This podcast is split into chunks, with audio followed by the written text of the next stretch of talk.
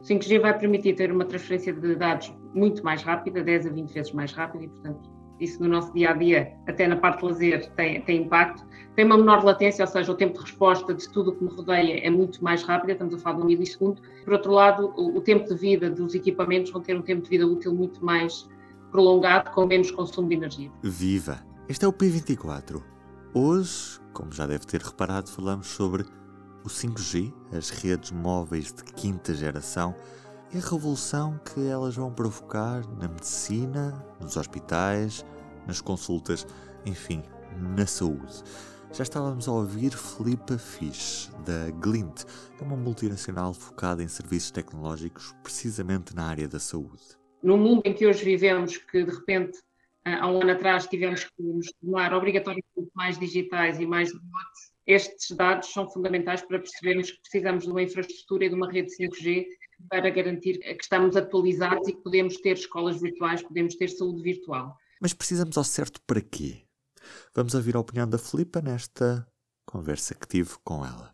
A primeira ideia que nós temos quando falamos de 5G é de que o 5G nos vai permitir fazer downloads mais rápidos, vamos poder ver um filme muito mais depressa. Mas na área da saúde, em que é que o 5G vai servir exatamente? Eu acho que o 5G vai ser efetivamente um acelerador do que é a jornada de cada um de nós na saúde e na gestão da saúde e não só da doença.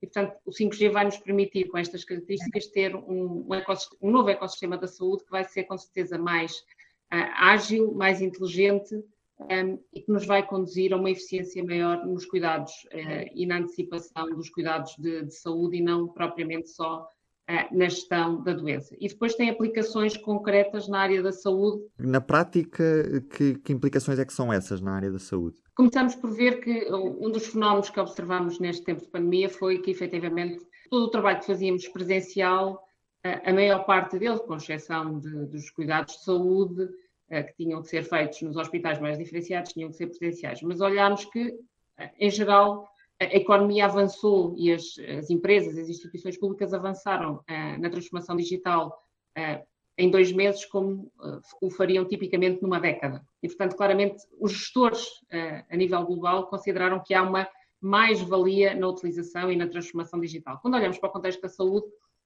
já há muito tempo que era falar da telemedicina, mas se olharmos para o 5G, para estas capacidades de resposta mais rápida, de menor tempo de resposta e de maior conectividade que permite, podemos efetivamente avançar com a telemedicina. Portanto, a telemedicina é um dos temas, claramente, que o 5G vai potenciar de forma mais estrutural e que todos nós precisamos, porque muitas vezes não precisamos deslocar ao hospital para falarmos com o profissional de saúde. Por outro lado, o IoT, a internet das coisas.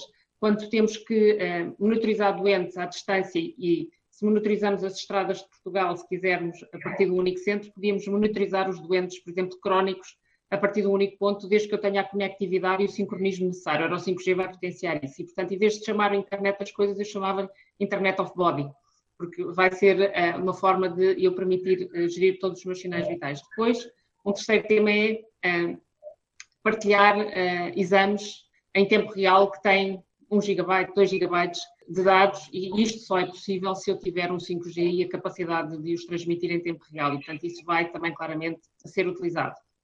Uma outra aplicação tem a ver, a quarta tem a ver com a maior utilização da inteligência artificial, ou seja, como é que eu posso olhar para um maior número de casos e extrair daí alguma informação que me permita um, antecipar alguns casos e trabalhar casos de diagnóstico e procurar melhores uh, outcomes em saúde.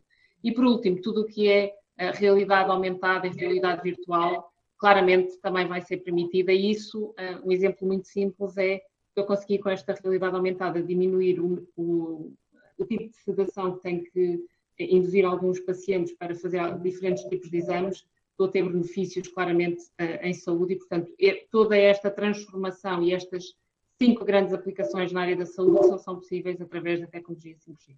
E, e, neste momento os players estão preparados para a revolução tecnológica e para esta transição que, que se aproxima? Isto é, é, algo que já está a ser preparado dentro destes players da saúde ou ainda estamos muitos passos atrás de onde já devíamos estar?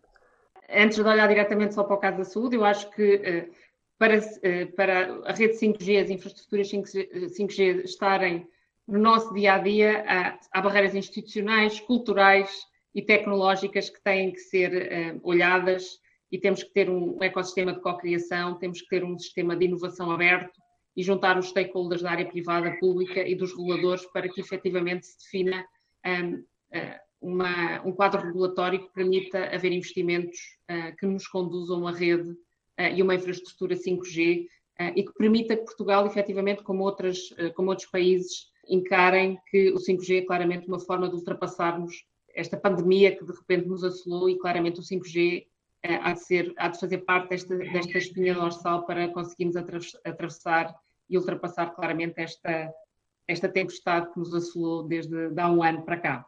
E, portanto, desde 2017 que há um plano na Comissão Europeia e foi definido pelos vários Estados-membros que até 2025 uh, ah, devia haver um rollout de tudo o que é 5G pelos vários países e em 2025 eu devia ter uma sociedade que teria as principais cidades equipadas com 5G e as principais rotas de transportes também uh, equipadas com, com 5G. Para que isto, uh, portanto, temos que garantir que temos estas condições para que o 5G, o 5G seja uma realidade na sociedade em global e para que dentro da saúde eu possa perceber e aproveitar essas infraestruturas. Claro que essa transição digital na saúde tem de ser acompanhada com uma mudança de processos. Não é só colocar tecnologia, eu tenho que perceber, e os líderes que estão na área da saúde têm que perceber o que é esta transição digital, qual é a alteração de processos e como é que os pagadores encaram este novo modelo de prestação, quando estamos a falar de teleconsulta, telemedicina, eh, de telemonitorização, eh, como é que eu giro a jornada do cidadão desde a parte do bem-estar, desde a parte em que ele pode estar a ser monitorizado em casa, ou quando precisa de cuidados altamente diferenciados, está no hospital, mas claramente as barreiras que nós temos físicas hoje em dia vão ser ultrapassadas utilizando uma tecnologia 5G que nos permitem ter a medicina à distância de um clique. Portanto, acho que claramente nos vai aproximar na nossa relação com os profissionais de saúde e melhorar os resultados uh, em saúde.